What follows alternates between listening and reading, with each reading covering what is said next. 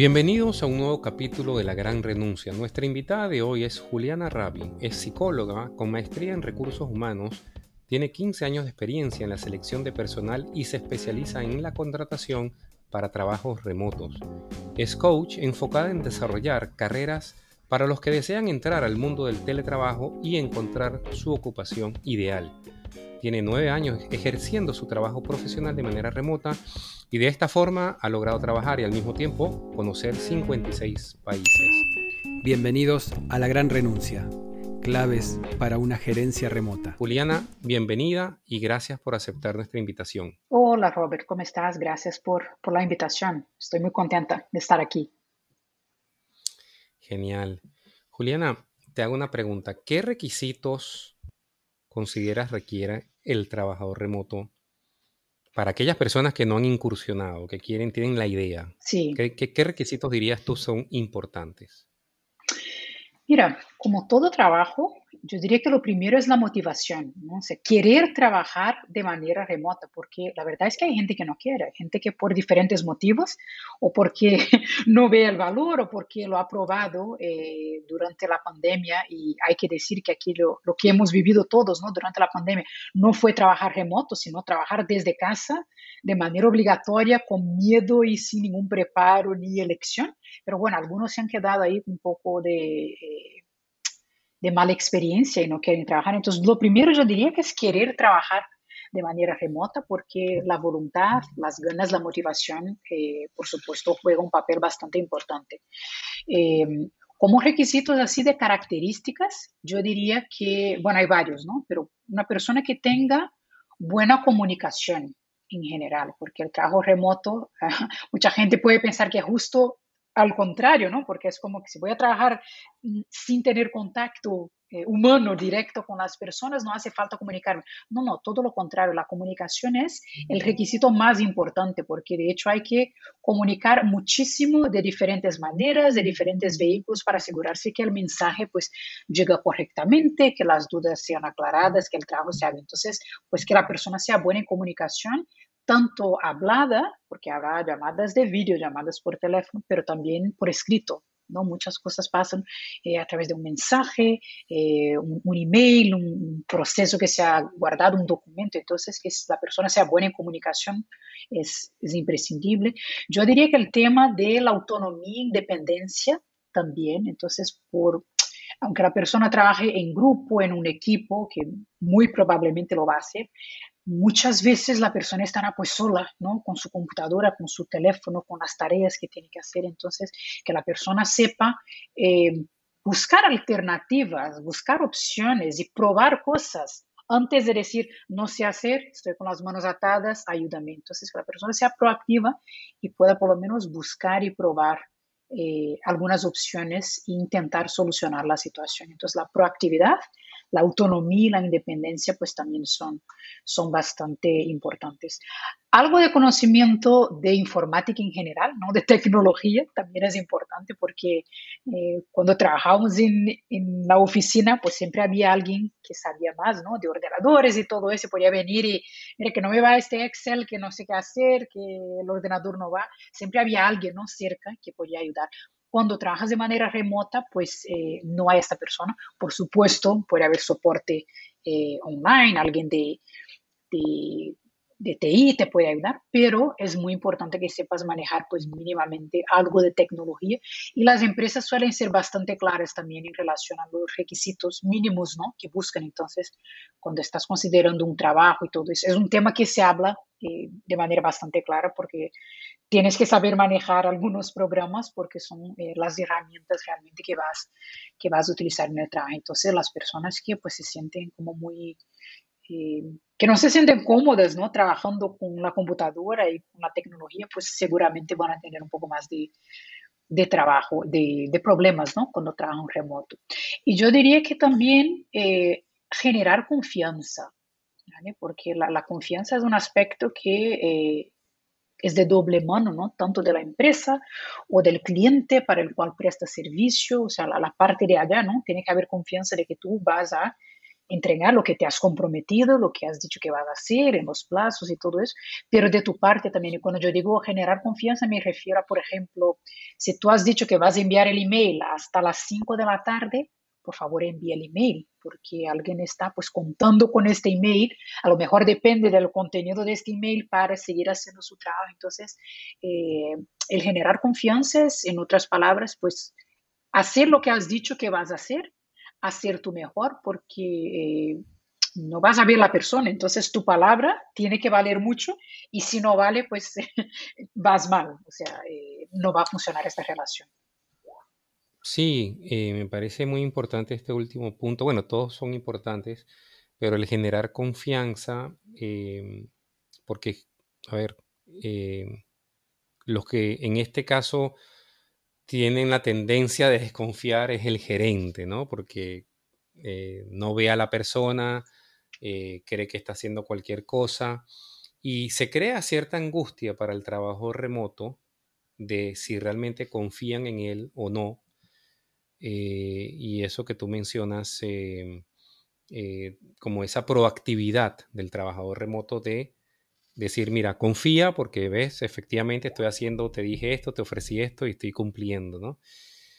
Y de la parte, de esos puntos que mencionas, de parte del trabajador remoto, pero de parte del gerente, em, ¿qué dirías eh, tú serían como los requisitos de ese que quiere contratar una persona o quiere contratar personas remotas, ¿qué, requisitos tú consideras sería importante para un gerente que quiere eh, abordar este tipo de esquema laboral? Lo primero es que la persona mm, confíe y acepte que el trabajo remoto funciona, porque yo he visto en muchas empresas que el gerente pues no está del todo convencido pero le han dicho que sí, que el equipo va a ser remoto, pero la propia persona, pues el que maneja el equipo, no, no abarcó realmente, ¿no? ¿no? No cree en el trabajo remoto. Entonces esto es más complicado. Entonces hay mucho de, de mentalidad y de querer hacer que la cosa funcione, porque si no, no va a funcionar. Entonces lo primero es... Eh, creer realmente, ¿no? O sea, que el trabajo remoto es, es una buena opción.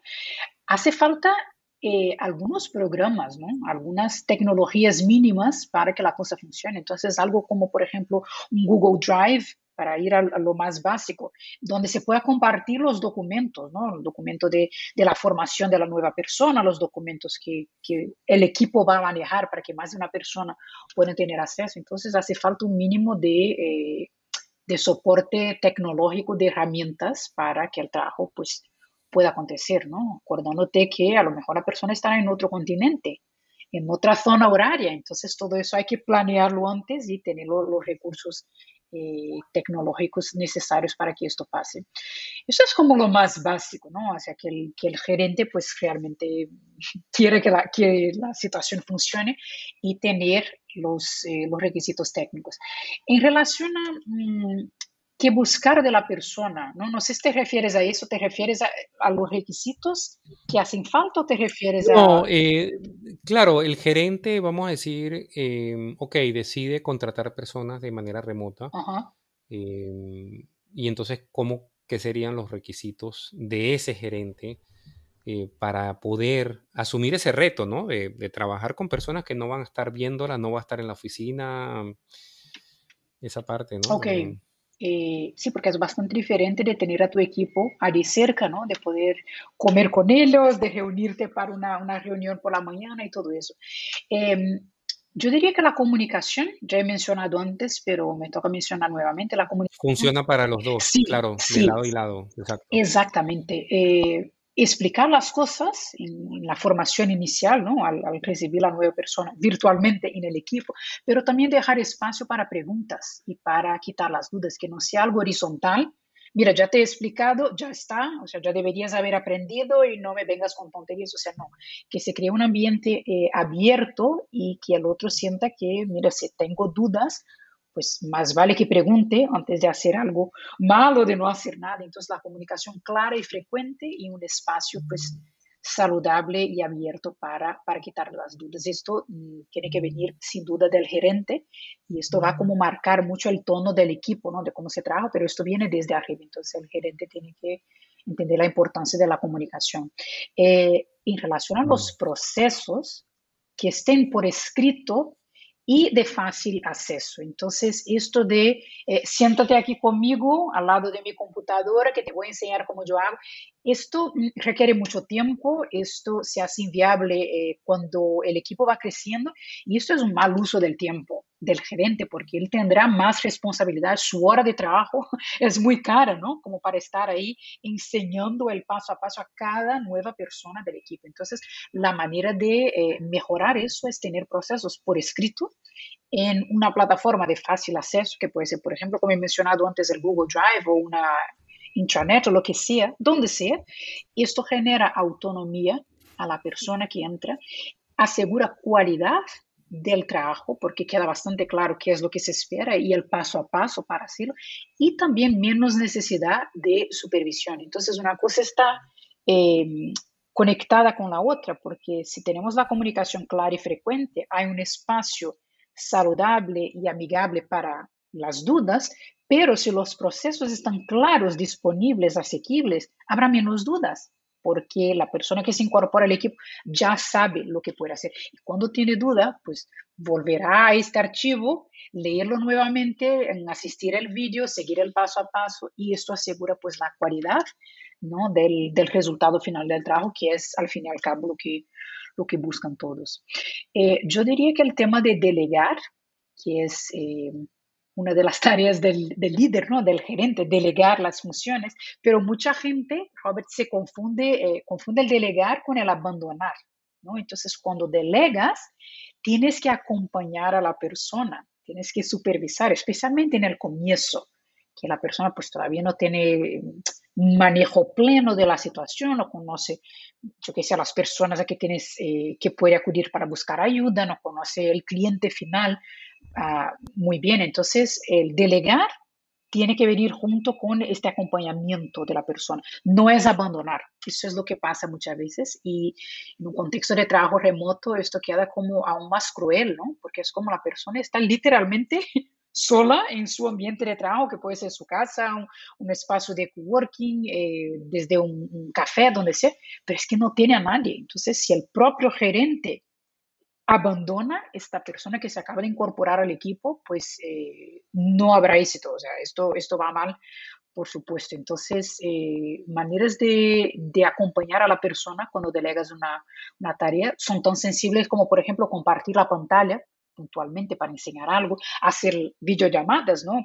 Eh, por Zoom o, llamadas de, de, voz también, grabar vídeos, esto es eh, incluso más recomendable porque no requiere tu tiempo allí con la persona, o sea, grabas un vídeo de cómo se hace pues tal tarea, tal función y compartes el vídeo con la persona. Entonces, la puede asistir en su tiempo, en su zona horaria, cuantas veces necesite, porque a lo mejor asistiendo una vez, no le queda claro, no pasa nada, o sea, está el vídeo para que pueda asistir más veces. Entonces, delegar no es abandonar y sí acompañar a la persona. Esto es, eh, esto toca al gerente, por supuesto.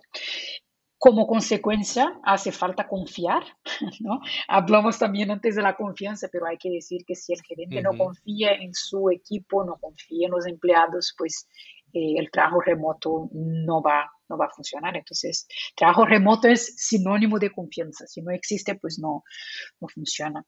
De la confianza también, dada de la mano de la confianza, viene la autonomía. La autonomía es muy importante en este proceso. Em, para evitar que el gerente mm, pierda su tiempo y energía con exceso de control, dejar que el empleado, que la persona de su equipo tome decisiones y solucione los problemas, por lo menos alguno de ellos, es lo más recomendable. Claro que eh, hay que dejar claro, mira, puedes ir hasta este punto, este nivel de decisiones o mm, dependiendo del coste ¿no? de la decisión que puede tener o si es, pues yo qué sé, el trato directo con el cliente, pues consulta conmigo, o esto está claro, definir los límites, ¿no? Eso es parte del delegar y de, formar el equipo según pues, las normas, ¿no? Cómo se hace, pero eh, dar autonomía es, es imprescindible. Y yo diría, así como un último punto, el enfoque en resultados, más que en las horas trabajadas, o sea, cuando se trabaja remoto, el manager tiene que estar enfocado en, mire, esto es lo que tienes que hacer, esta es tu tarea, tu función, tu proyecto y tienes que entregar eso en tal fecha y ya está. Y si el empleado trabaja, pues por la noche, porque le va mejor. Si el, trabajo, si el empleado le gusta despertarse a las 5 de la mañana, porque yo que sé, una persona que le gusta despertarse pronto, es mi caso, por ejemplo. Entonces yo a las 5 no, pero yo a las 6 de la mañana ya estoy funcionando bastante bien. Eh, pero si empiezo a trabajar a las 9, a lo mejor pierdo mis mejores horas de trabajo que yo podría estar dedicando al trabajo, que tengo más creatividad y todo eso. Entonces, mm, autonomía para que la persona pues pueda hacer lo que tiene que hacer y el enfoque si es en resultado pues realmente debería dar igual cuando haces el trabajo, en qué momento, cuántas horas has gastado, también este es otro punto, ¿no? Porque cuando trabajamos en la oficina, eh, ahí esto de estar allí físicamente, ¿no? La gente te ve, estás delante de la computadora pues las ocho horas del día y pasa alguien detrás y estás haciendo mm, eh, eh, redes sociales, lo que sea, y cierra la pantalla y vas a hacer algo más. Entonces, como para hacer que estás ocupada y productiva. Cuando trabajas remoto, esto no debería ser un tema, porque mira, si he hecho mi trabajo, he cumplido con lo que me has pedido, he cumplido con los plazos, pues esto debería ser suficiente. Entonces, el enfoque en, resultados es un cambio de mentalidad bastante importante, pero necesario. ¿Cómo es, Juliana? ¿Cómo, ¿Cómo es que te has metido en el mundo del trabajo remoto? ¿Hace mucho tiempo? ¿Cómo es que te ha conquistado este área? Pues sí, hace, hace un tiempecito, van a ser casi 10 años. Pues mira, yo empecé el 1 de enero del 2014 nueve años y medio casi. Pues en aquella época yo vivía en España, yo viví 15 años en España y en aquella época vivía en Madrid. Y yo trabajaba para una empresa de cruceros, yo trabajaba con selección de personal, ¿no? En recursos humanos, entrevistaba a los, a los eh, candidatos que querían trabajar a bordo, ¿no? Que querían ser tripulantes de crucero. Y yo trabajaba para una empresa, pues, española. Y hubo eh, una demisión en más, se han demitido, ¿no? Han cerrado el contrato de muchísima gente en la, en la empresa y todo este ambiente así como muy tenso, ¿no? De incertidumbre de quién será el siguiente y todo eso. Fue una época bastante difícil. Entonces me han dicho básicamente, mira, tienes dos opciones. O finalizamos tu contrato, porque tenemos que pues, prescindir de personal, o podemos cambiar tu contrato a otra empresa del grupo. Eran, eran siete grupos de empresa. Vas a hacer el mismo trabajo como reclutadora, selección de personal, lo mismo, pero estarás contratada para otra empresa. Yo he dicho, por supuesto, no me quedo con esta opción, claro. Fue así un poco como o esto o me voy a la calle. Y han dicho, lo que pasa es que no podrás venir más a la oficina, porque esta otra empresa tenía su sede, su despacho en Barcelona y yo estaba en Madrid en la época. Y he dicho, bueno, vale, o sea, no quiero perder el trabajo, no, me quedo con eso. Entonces, de un día al otro, tuve que empezar a trabajar desde casa. En aquel primer momento fue trabajar desde casa, no era trabajo remoto, no era de diferentes partes del mundo, era realmente desde casa. Y, o sea, no fue una elección, en un primer momento fue una manera de mantener mi trabajo en realidad. Tampoco sabía si me iba a gustar, si iba a funcionar, pero era como, mira, es la mejor opción ¿no? que tengo. Y me acuerdo que incluso tampoco tenía un, espacio físico en casa para trabajar, ¿no? O una mesa, un sitio silencioso, o sea, mi casa no estaba diseñada para eso, pero claro, me busqué la manera eh, y empecé y la verdad es que me tardó muy poquito en empezar a gustarme, fue como cuestión de meses, o sea, claro que tuve que ajustar, no fue tan fácil el comienzo, pero me empezó a gustar bastante, bastante. Y Después me mudé a Barcelona al final, como a los seis, siete meses, me mudé a Barcelona y he dicho, bueno, pues ahora ya que tengo la oficina aquí, pues vuelvo a la oficina, ¿no?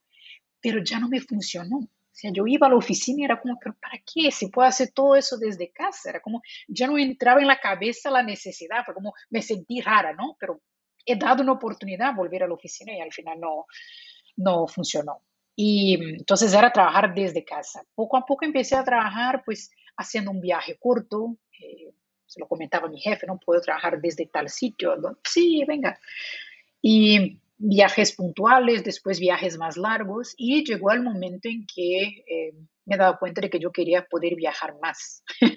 Esta fue mi motivación final para, bueno, pues tengo que reorganizar un poco mi, mi carrera profesional para poder viajar más. Y entonces empecé un periodo de mm, cómo puedo trabajar más, cómo puedo trabajar, no, cómo puedo viajar más y seguir trabajando, porque yo no quería hacer como un año sabático o unas vacaciones, o sea, yo quería seguir con mi carrera porque me gusta lo que hago, pero quería poder estar donde yo quisiera estar, y no solamente viajes puntuales, fines de semana y todo eso. Entonces empecé una transición de carrera que fue bastante importante y larga, duró como dos años, en que empecé a crear alternativas a mi trabajo. Yo ya trabajaba de manera remota, pero tenía un contrato en España y tenía que estar pues en España, ¿no? La mayor parte del tiempo.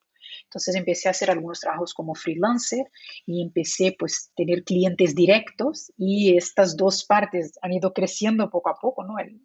los trabajos freelancer y mis clientes, hasta que he dicho, ok, ya estoy preparada para dejar mi trabajo full time, eh, remoto en España. Esto fue octubre del 2019, un poco antes de la pandemia, y fue cuando empecé pues a viajar y trabajar por el mundo como nómada digital, con mi propio negocio, y esto es lo que llevo haciendo desde el octubre de 2019. Entonces hubo etapas, ¿no? Desde trabajar desde casa sin elegirlo, es algo que ha dado la casualidad, hasta me gusta hacerlo más y ir buscando aún más autonomía en el proceso y flexibilidad.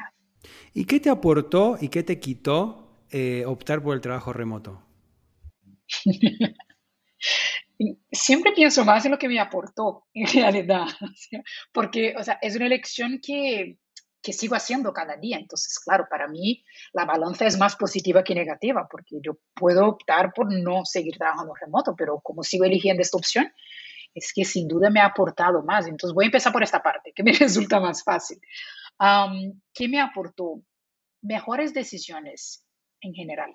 Siempre me acuerdo de eso, porque cuando yo trabajaba en la oficina, muchas de las decisiones de mi día ya estaban tomadas como a qué horas empiezo a trabajar, esta hora, ¿no? Porque es el horario que empiezan todos. ¿Desde dónde trabajo? Pues aquí. Entonces, esto definía pues a qué horas me despierto, a qué horas desayuno, a qué horas me ducho, a qué horas tomo el tren. Hubo una época, me acuerdo, yo, iba en coche a la estación del tren, tomaba el tren, después el metro, después el autobús, eran como cuatro medios de transporte por la mañana antes de llegar. Eso todo ya estaba definido porque era el camino ¿no? que yo tenía que hacer. Entonces, pequeñas decisiones como eso, o sea, qué horas me despierto, cuál es la secuencia de mi día, hasta qué horas estoy en la oficina, eh, las cosas personales, quedar con amigos y todo se quedaba para el fin de semana porque no me llegaban las horas entre semana. Entonces, al trabajar remoto, sentí que gané calidad de decisiones, desde... Eh, quiero desayunar, por ejemplo, antes de empezar a trabajar o no tengo hambre y voy a desayunar, pues mientras trabajo en algún momento hago un descanso. Antes esto no era una opción, o sea, desayunaba antes porque si no, no me llegaban las horas. Entonces, eh, también desde dónde quiero trabajar, por ejemplo, tan sencillo como me apetece mirar hacia la ventana porque hay más, luz del sol o trabajo ahí desde el sofá que no es una cosa que hago mucho porque soy de, de mesa de trabajo, pero quiero trabajar desde esta mesa, quiero trabajar desde un café. Entonces, pequeñas escollas, pequeñas elecciones que em, ahora las puedo hacer y disfruto más, porque sin una elección pues no me, no me va bien, puedo hacer otra. Entonces, más autonomía de, elecciones, por supuesto, es una, algo que me aportó, ¿no? El trabajar remoto.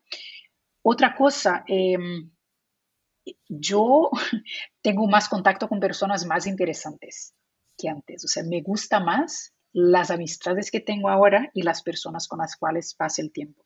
No me acuerdo cuando trabajaba en, la oficina, eh, me acuerdo de una imagen ¿no? que me viene a la cabeza, la hora de la comida, ¿no?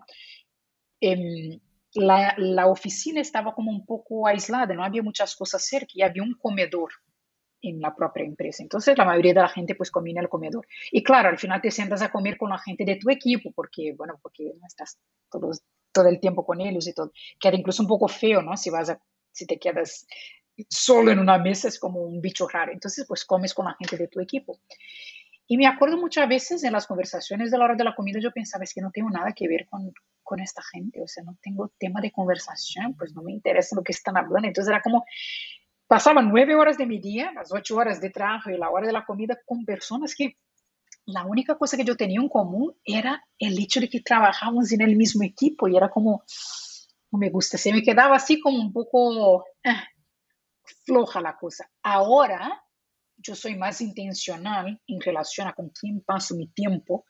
Eh, si quiero quedar a comer con un amigo, por ejemplo, lo hago, y si no quiero, pues como sola y tan contenta, no me siento obligada a pasar mi tiempo con gente. Bueno, puntualmente esto pasa, ¿no? No, no es perfecta la vida, pero no es una cosa que me tiene que pasar todos los días, no es eh, algo casi que obligatorio de mi día. Eh, también me permite conocer personas de otros países, de otros sitios, porque antes pasaba muchísimo de mi tiempo pues con la gente de la oficina, ¿no? Porque eso, estaba allí de lunes a viernes. Y mm, al trabajar remoto me, me, puedo mover más y puedo estar con personas diferentes, conocerlas, ir a eventos, por ejemplo, que antes no era posible porque, que, yo qué sé, un evento un miércoles por la tarde es que imposible. Pues ahora a lo mejor sí que puedo ir trabajo desde un café que está cerca del sitio y termino de trabajar y voy rápidamente, o sea, me, me permite estar en, en, sitios diferentes que antes no, no podía estar y estar con personas también. O sea, yo puedo seguir, ¿eh? Puedo seguir. A lo mejor me paso a lo que, lo que no fue tan bueno porque la lista de cosas buenas no, no, es bastante... Está muy bien, no, no, está muy bien. Además, me siento muy identificado. Parece que hay sentimientos que nos tocan a todos de manera universal los que trabajamos remoto, ¿viste? Te estaba escuchando y yo asentía con la cabeza sobre todo eso de estar obligado y cierta cosa media endogámica que se da a veces de juntarse siempre todo el día con la misma gente todo el tiempo. Este, sí, por favor. Sí, son cosas Sí, ese punto es eh, bien interesante, Juliana, porque eh, siempre está la idea, vamos a decir, del trabajo remoto, bueno, de que te va a afectar tu parte social, que vas a estar solo, aislado, pero de contraparte, lo que tú comentas, en un trabajo fijo eh, no tienes elección. Eh, está bien, estás acompañado, ¿no? Pero no es tu elección. En cambio, se te abre la oportunidad en el trabajo remoto de, bueno, puedes tener situaciones de soledad, pero tienes, como te ocurrió a ti, situaciones donde lo disfrutas más eh, el tipo de compañía. Y bueno, también podemos irnos a otros temas eh, igual de relevantes que, que, no son mi situación personal exactamente, pero, o sea, las personas con, con hijos que a lo mejor no pueden estar, pues, que no podrían ir a la oficina por los hijos, recoger a los niños en el colegio, por ejemplo, llevarles al colegio. Entonces, eh, con el trabajo remoto, pues sí que es posible, ¿no? Las personas con algún tipo de deficiencia física, ¿no? Que el traslado a la oficina sería muy complicado. Eh, o sea, el trabajo remoto mm, torna más asequible el trabajo de calidad a muchísimas personas. Entonces, yo toqué como la, la, superficie de la situación, pero podemos ir a un nivel mucho más profundo de, de inclusión realmente, ¿no? De cómo personas que antes eh, estaban fuera del mercado laboral, eran discriminadas, no encajaban por lo que sea, ahora pues tienen mucho más acceso, o sea, básicamente con Internet eh, y una computadora, pues eh, cualquiera, entre comillas, ¿no? Porque como ya hablamos, requiere algunos, algunas habilidades, formación y todo eso, pero se hace el trabajo mucho más asequible ahora eh, y oportunidades de empleo también, porque imagínate, antes trabajabas en las empresas o las oficinas que estaban pues en tu ciudad y yo diría cerca de tu casa, ¿no? Porque si vives en una ciudad grande, no te vas a cruzar dos, tres horas, bueno, hay gente que lo hace, ¿no? Lo que es casi peor todavía, dos, tres horas de transporte público o en, en coche para llegar al trabajo. Entonces, esto limitaba mucho también, o sea, al final lo que ganas de sueldo, pues te lo gastas en, en combustible para ir y volver a trabajar y, y para comer. Entonces, eh, hace mucho más eh, asequible buenas ofertas de trabajo, mejores condiciones, tanto del punto de vista del que trabaja, ¿no? Porque ahora puede acceder a empresas de otro país que de otra manera no sería posible jamás. Se iba a tener que contentar con las cuatro empresas, las cinco oficinas de su ciudad y poco más. Pero también de parte de la empresa, o sea, las ventajas que tiene la empresa que ahora puede elegir pues entre muchísimos más profesionales, puede realmente quedarse con los mejores del mundo. Entonces, como ahora motiva, ¿no? O sea, seguir estudiando, seguir aprendiendo, porque si soy buena, puedo trabajar en una empresa realmente buena, no tengo que estar en aquella empresa porque es la que me toca a media hora de mi casa. Entonces, hay mucho más, muchas ventajas. Sí, sin duda. Eh, vi tu canal de YouTube eh, con los videos que, que tienes ahí. Me encantaron. O sea, me parece que son buenísimos, tienes muchísima información, recomiendo de verdad visitar tu canal de YouTube. Que por cierto está en inglés, ¿no? Ah, está en inglés. Sí, no, no, de verdad me encantaron. Se ve que hay una información muy valiosa, pero están en inglés, no, no has hecho en español. Eh, problemas de primer mundo, ¿no? Yo hablo tres idiomas, en realidad. Yo soy de Brasil, nací en Brasil, entonces mi idioma, eh, idioma nativo es portugués. Yo luego viví 15 eh, años en España y pues estudié inglés y hablo inglés para trabajar y todo eso. Entonces, a la hora de hacer mi canal de YouTube y también la comunicación en general en las redes sociales, ¿no? En LinkedIn, en Instagram y todo eso, pues tuve que elegir un idioma porque sería demasiado complicado hacer en dos o tres idiomas, como que está duplicando, mm, triplicando el, contenido, ¿no? Entonces, la elección del inglés fue porque eh, hace falta para trabajar de manera remota, o sea, la mayoría de los trabajos, la gran mayoría de los trabajos remotos, equipos, empresas, pues el inglés será eh, si no el idioma principal, pues uno de los idiomas ¿no? que, se va a pedir. Y yo creo que llego a más personas hablando en inglés. Entonces, pues tuve que hacer una elección y bueno, elegí el inglés. Es por eso. Bueno, uno de los em, capítulos es eh, sobre The Hidden Job Market, sobre los em, aquellos trabajos que están en el mercado, pero como escondidos, y me gustaron mucho los tips que presentas ahí. Lo asocié un poco con lo que es el social selling, ¿no? Que se basa también en la importancia, ¿no? Del networking, o sea, digamos, el social selling, que es la tendencia también de vender a través de el networking, de las redes sociales. Eh, ahí lo, lo, desarrollas muy bien en ese, en ese capítulo. O sea que sí, tú ves que hay una importancia, ¿no? Con todo este tema de muchísima importancia, y redes sociales. Muchísima. Déjame explicar rápidamente, por si alguien no está familiarizado con esto, ¿no? El de Hidden Job Market. Yo creo que, que en español sería, ¿cómo sería esto en español? Las, las vacantes encubiertas o como ocultas esto, las vacantes ocultas. Sí,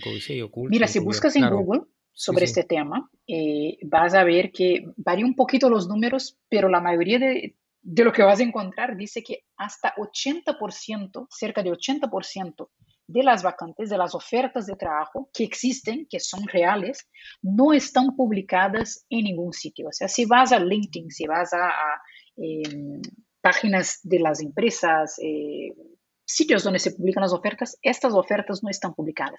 Hay diferentes motivos para esto, pero el hecho es que mm, no todas las vacantes reales las oportunidades de trabajo, no todas ellas están publicadas mm, visiblemente de fácil acceso, pero son reales. Entonces, la importancia de estar conectado con personas de tu sector, de tu industria, de las empresas de trabajo remoto en que quieres trabajar, profesionales que hacen trabajo eh, parecido al tuyo, porque estas personas, como están trabajando en este ambiente, se van a enterar cuando surja una vacante, una oportunidad. Entonces, es lo típico, ¿no? O sea, estás en tu equipo de trabajo y dices, pues para el proyecto nuevo nos va a tocar contratar otro ingeniero, ¿no? Pues sí, sí, porque es que ya hay mucho trabajo y todo. Bueno, pues a si conocemos a alguien. Son conversaciones informales, así, pues en al final de una reunión, un email interno que se envía. Y si estas personas que están allí trabajando en estas empresas que quieres trabajar, desempeñando funciones parecidas, si estas personas te conocen, saben que tú existes, saben de tu valor, saben que puedes aportar. Entonces es conocer, eh, que entiendan qué haces, eh, conozcan tu perfil, no es solamente conocer, pero conocer de manera profesional y vean que puedes aportar valor. Entonces ahí entra lo que has dicho del social selling, ¿no?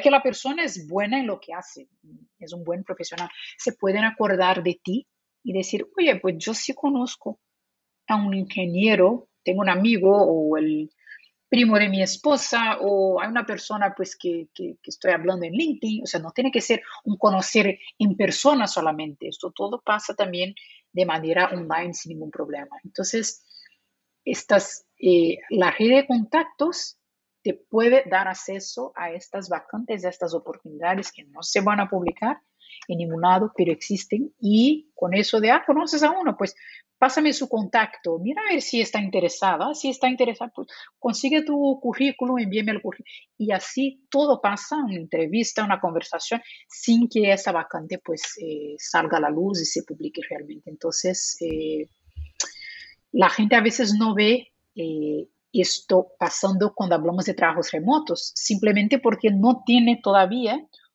una red de contactos fuerte lo suficiente con personas que trabajan en empresas de trabajo remoto para que esto pase. Pero si pensamos en, nuestra propia trayectoria profesional, seguramente yo tengo varios ejemplos en mi carrera, varios trabajos que he conseguido cuando viví en Brasil, era porque pues he estudiado en la universidad con la persona, he ido a un evento y he conocido a esta persona allá, era un, yo que sé, un conocido de un familiar mío, entonces estas cosas pasan y no es malo es un hecho. Entonces podemos decir que no es justo que un conocido recomiende tu currículo y consiga la vacante. Que, mira, muchas veces la vida no es justa. Entonces es lo que es y si podemos pues sacar provecho de todo eso, mejor. Entonces darte a conocer en tu sector eh, hacia las empresas que quieres trabajar, ganar visibilidad hacia las empresas que, que son como tus empresas de los sueños, ¿no? Mira, estas tres o cuatro que me encantaría trabajar en ellas, pues gana visibilidad hacia las empresas, conecta con las personas, mm, haz una conversación así virtual, un café virtual, eh, atende un evento que esta persona está organizando, o sea, mm, hazte conocer a esta persona, porque entonces cuando surge una oportunidad hay por lo menos una probabilidad de que esta persona se va a acordar de ti. Si la persona no te conoce, por supuesto, no se van a acordar de ti. Entonces, de esto trata el mercado de trabajo oculto. Bueno, y se da una paradoja, ¿no? Porque por un lado tenés un mercado de trabajo oculto, eh, con vacantes verdaderas que no se ven, y por el otro lado tenés todo un mercado de ofertas laboral que en realidad no son verdaderas y que sí se ven. Ay, madre Entonces, ¿cómo? es horrible, ¿no? es horrible. Entonces hay una paradoja de que lo verdadero está oculto y lo que se muestra es falso. ¿Cómo haces para... ¿Vos viste este fenómeno de no sé, en LinkedIn o quizás en grupos de Telegram o a través de grupos de WhatsApp, hay un montón de ofertas de trabajo remoto que son muy sospechosas. ¿Cómo, ¿Cómo, vos viste ese fenómeno y quiero saber cómo, cómo lo observaste? Esto, es, muy serio, esto es muy serio y hay gente que pues ha perdido dinero pero también tiempo y, motivación, porque es como, o sea, esto es, hay muchas ofertas falsas y todo eso. Tengo otro vídeo en mi canal de YouTube que también habla de eso, eh, ocho tips, ocho maneras de identificar spam, ¿no? o sea, ofertas de trabajo falsas, eh, específicamente para trabajos remotos. Mira, todo lo que empieza a traer atención y visibilidad, pues una de las consecuencias, ¿no? Es que hay gente que pues hace mal uso de la situación. Entonces, cuando más y más personas y profesionales empezaron a, interesar por el trabajo remoto, pues hay personas que mm, intentan sacar provecho de eso y eh, usar eso de manera mala. Entonces, hay algunas cosas que se puede identificar y dejar automáticamente de aplicar para que le va tanto de seguir en el proceso. Entonces, por ejemplo, eh, si no te hace ninguna entrevista en el proceso, publica una vacante, supuesta vacante, no supuesta oferta de trabajo. Tú envías el currículo, rellenas un formulario, también pasa mucho este, manda un formulario, tus datos personales y todo, y enseguida ya te escriben y dicen, oye, que estás aprobado, que te queremos contratar. Es como, pero, que si no he hecho nada, o sea, algo muy rápido, demasiado bueno para ser verdad, probablemente no es verdad. Entonces, cuidado con eh, procesos de selección supuestamente para vacantes remotas, que no hay ninguna entrevista, que no hay ninguna actividad, ningún proceso de selección. Esto es sospechoso. Si no encuentras la página web de la empresa, o sea, hoy en día todas las empresas, la gran mayoría, tienen una página web, por lo menos un perfil en LinkedIn el perfil profesional en LinkedIn. Eh, si no encuentra estas cosas, no es garantía de que sea una falsa oferta, pero alerta, alerta. O sea, sigue buscando mm, confirmación de que la empresa es verdad. Muchas veces el propio email de la persona que te envía, ¿no? O sea, la gran parte de las empresas tiene un mail de empresa, ¿no? Después de la arroba, pues el nombre de la empresa. Si te escribe un Gmail o algo así más, más genérico, sospecha. A lo mejor hay alguien que presta servicio a la empresa y por eso no tiene el, dominio de la empresa en el correo, ok, pero también yo miraría con, con atención. Eh, otra cosa súper importante, no tienes que pagar jamás, jamás ni un céntimo, nada, para hacer parte de un proceso de selección para una empresa.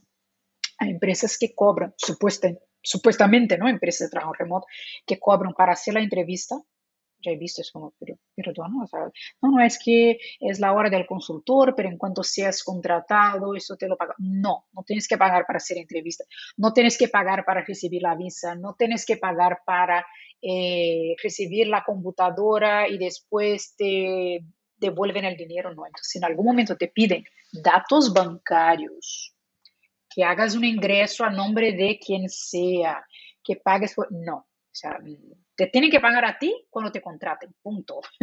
Tú como candidato no tienes que pagar eh, en ningún momento. Bueno, y varias otras cosas, pero hay que tener cuidado porque infelizmente esto pasa. Hablamos antes de las características de quien quiere ser eh, trabajador remoto, ¿no? De, de, esas aptitudes y actitudes que tiene que tener. Ahora, ¿qué pasa con los líderes, con los gerentes en este escenario, que pasan de liderar o de gerenciar equipos presenciales, eh, quizás utilizando un micromanagement, de estar con determinados valores o determinadas metodologías, y ahora tienen que liderar eh, personas sueltas en el mundo, de diferentes culturas, a distancia. Nos ponemos en el lado del, gerente y, cómo hace, ¿no? ¿Qué pasa con eso?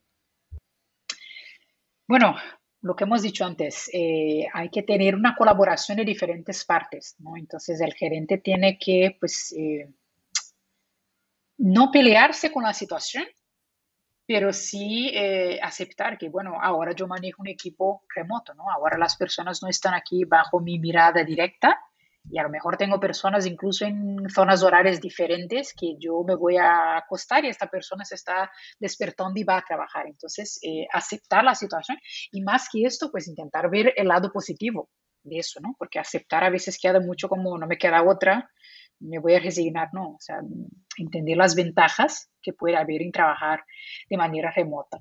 Como he mencionado antes, pues que la comunicación sea muy clara, que los procesos estén sean bastante definidos, eh, delegar, acompañar, eh, confiar en el equipo. Si no, volvemos al, al, micromanagement, que no funciona y mucho menos remoto. Pero también pasa, ¿eh? yo tuve un jefe, no voy a mencionar nombres aquí, por supuesto, pero tuve un jefe que mismo trabajando remoto, mm, intentaba controlar casi que cada, cada paso que yo daba, no paso, ¿no? pero tarea.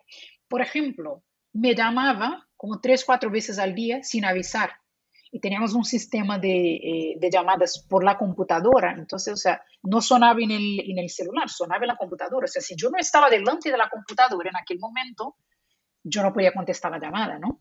Y mensajes así por el chat interno que teníamos, y si yo tardaba, pues, cuatro minutos, cinco minutos en contestar, me llamaba. Es como, te mandé un mensaje y no me has contestado, ya es que estoy escribiendo un mail, o estaba en el baño, o estaba comiendo, estaba haciendo un descanso. Entonces era, o sea, mismo a distancia se puede hacer micromanagement y no, no es bueno, ¿eh? Es igual de malo que en persona, o quizás incluso peor, porque es como, yo me sentía como si fuera el gran hermano ¿sabe? El programa de, televisión es como si tuviera una, una cámara oculta detrás mío, es como, madre mía, o sea, salgo de la computadora y ya me llamo por el teléfono, parecía que me estaba, parecía no, me estaba controlando, ¿no? Parecía que me veía, pero controlando sin duda estaba. Entonces, como, Orwell, como la novela de Orwell. Exactamente, era como, no puede ser. Entonces, o sea, estas cosas pasan, hay gerentes que siguen con la mismísima mentalidad que tenían cuando trabajaban en la oficina y la trasladan automáticamente a un contexto de trabajo remoto, pero no funciona, no es agradable. Bueno, ¿quieres adivinar lo que ha pasado con ese trabajo? Te lo puedes imaginar de mi parte. Me he ido.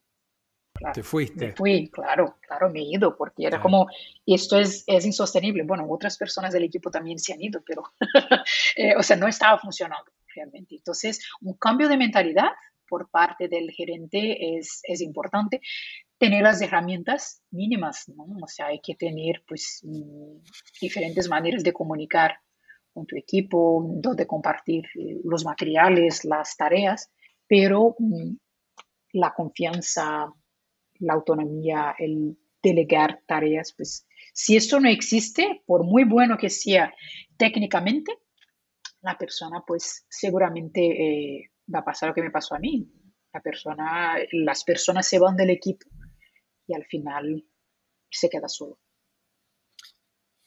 Sí. Sí, yo creo que ese punto que tú mencionas, cambio de mentalidad, es tan no, no es fácil. que no es fácil, ¿no? Pero sí, pero un, un gerente que esté acostumbrado al micromanagement, que de hecho el micromanagement presencial tampoco sirve, pero menos que menos de manera remota. Eh, también está todo el escenario, como estabas comentando antes, de las instrucciones, grabarlas y enviárselas al empleado o al trabajador o al equipo a la hora que hay diferencia horaria y bueno, cuando pueda lo ve, que es todo el tema de la relación asincrónica en el ambiente laboral y que, y que muchos gerentes eh, es un reto, ¿no? Pasar a, una relación asincrónica, como acostumbrarse a reducir esas reuniones como te pasaba, que te llamaban cada rato, te interrumpían el trabajo.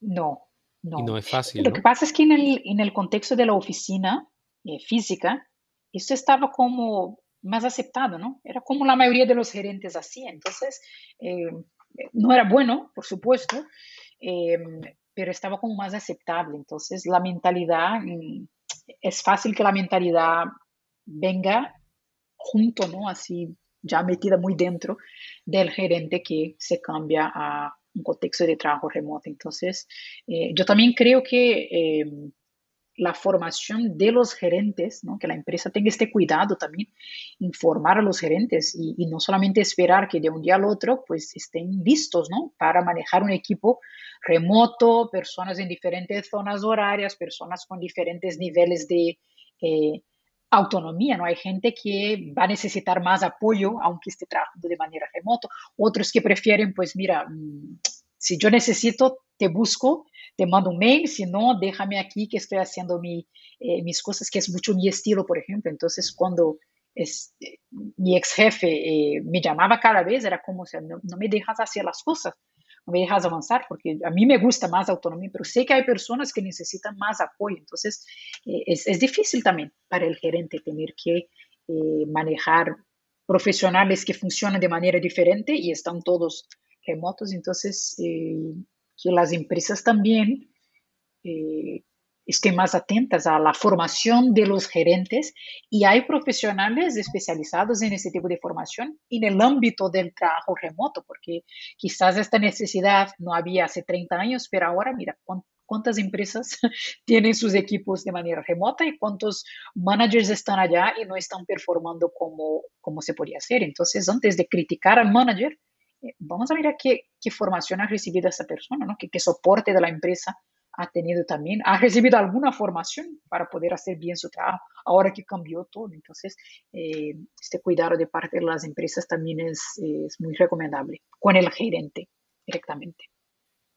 Sí, y te has encontrado en situaciones donde la persona quiere trabajar remoto, pero no puede con su profesión actual sino tiene que cambiar. ¿Cómo, cómo maneja esa situación cuando, sí, ok, lo que estás haciendo ahora no se permite remoto, tendrías que hacer otra cosa?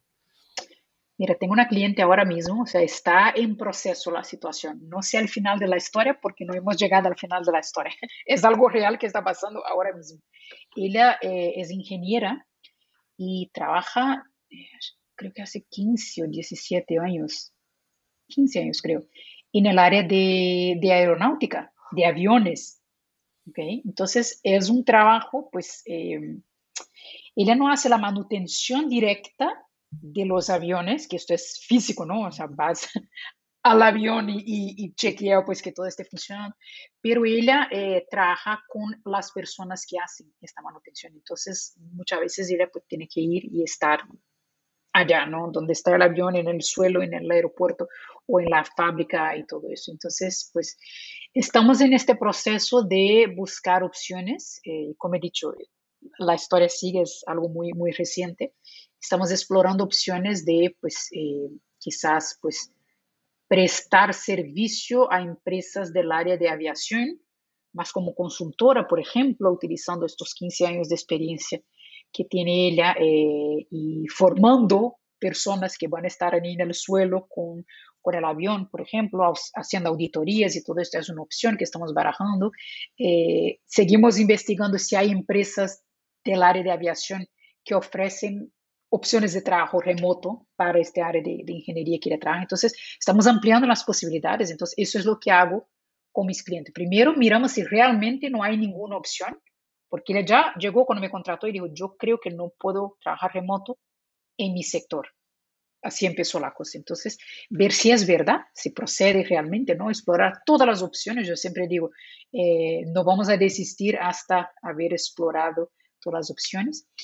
Y si no, pues entonces la siguiente eh, etapa será considerar pues un cambio de carrera y buscar eh, algún otro sector profesional pues que pueda primero usar las habilidades que tenga, ¿no? lo que ya tiene, pues eh, que no es una persona junior, no es una persona que está apenas empezando a trabajar, tiene muchísima experiencia, muchas habilidades, muchos conocimientos, entonces, ¿dónde utilizar todo este conocimiento? ¿En qué sectores que tienen las empresas de trabajo remoto puede utilizar estos conocimientos y entonces empezar pues todo el proceso de, de networking, de conocer mejor las diferentes funciones, posiciones, a ver dónde podría encajar y todo eso, pero hay pocas, ¿eh? yo diría, hay pocas situaciones en que realmente eh, el trabajo no se puede hacer de manera remota de ninguna manera, o por lo menos híbrido, pero mira, ahora mismo estoy trabajando en una situación así. A ver cómo termina la cosa. Juliana, te agradecemos muchísimo por este rato, por esta charla en la gran renuncia. Realmente para nosotros es un placer y muy, pero muy enriquecedor escucharte, preguntarte y, conversar. Eh, para nuestros oyentes que se quieran contactar con vos, ¿a través de qué medios lo pueden hacer? Pues mira, si, si queréis compartir los, los, links después, también queda más fácil, pero me pueden buscar por mi nombre, que es uh, Juliana Rabi. Rabi es R-A-B, de Barcelona, otra B y de Italia. Juliana Rabi. Pues soy bastante activa en LinkedIn, eh, en Instagram y en mi canal de YouTube. Son las tres redes sociales que, que me muevo más. Entonces, bueno, buscando por mi nombre en Google debería salir. Eh, siempre uso mi nombre, Juliana. Y sí, me va a encantar conectar con la gente que escucha el podcast. Siempre me hace muy, muy feliz cuando la gente dice, mire que he escuchado el podcast y, te he conocido. Yo creo que es una manera muy, muy bonita, ¿no? Porque son conversaciones que a veces salen de lo, de lo tradicional, de lo que uno habla siempre, ¿no? Entonces se tocan otros puntos, entonces es una manera como más personal de, conocer a una persona. Entonces, si alguien me escucha y quiere conectar, pues mira, que sea muy bienvenido ahí a mi red de contactos. Bueno, y nos han quedado muchas preguntas en el tintero para hacerte, pero bueno, quizás de pie para otra conversación en algún momento, nos hemos quedado con ganas de seguir charlando, así que te agradecemos muchísimo este, por este rato, Juliana. Muchas gracias.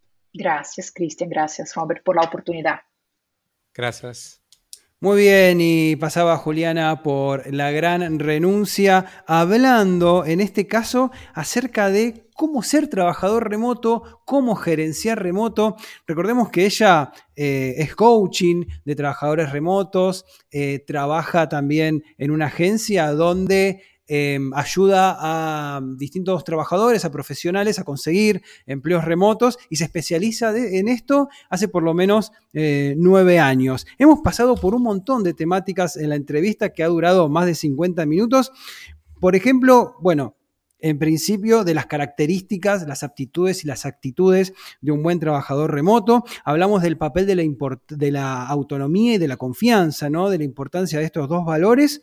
Y también algo muy, pero muy, muy interesante es el trabajo remoto y la inclusión y este concepto que nos queda de vacantes ocultas. Es eh, muy, pero muy interesante. No lo había escuchado antes lo de vacantes ocultas y eso, eso me ha quedado grabado de este episodio. Realmente una profesional, eh, Juliana, y un, episodio por demás aprovechable y sin desperdicio, Robert. Sí, el, el aspecto que ella menciona, ¿no? De la ventaja del trabajo remoto, que dice que ya tiene mejor calidad de eh, personas con las cuales comparte y que nada, en el trabajo presencial está sí o sí sujeto a quien llega, ¿no? Como una cuestión del azar, de la suerte. Vos sabés que yo me arriesgaría, a, yo esta frase la pensé durante la entrevista, pero digo, me arriesgaría a decir que el trabajo remoto mejora la socialización, que no la, que no la obstaculiza, que la mejora, porque en el presencial te limita la socialización.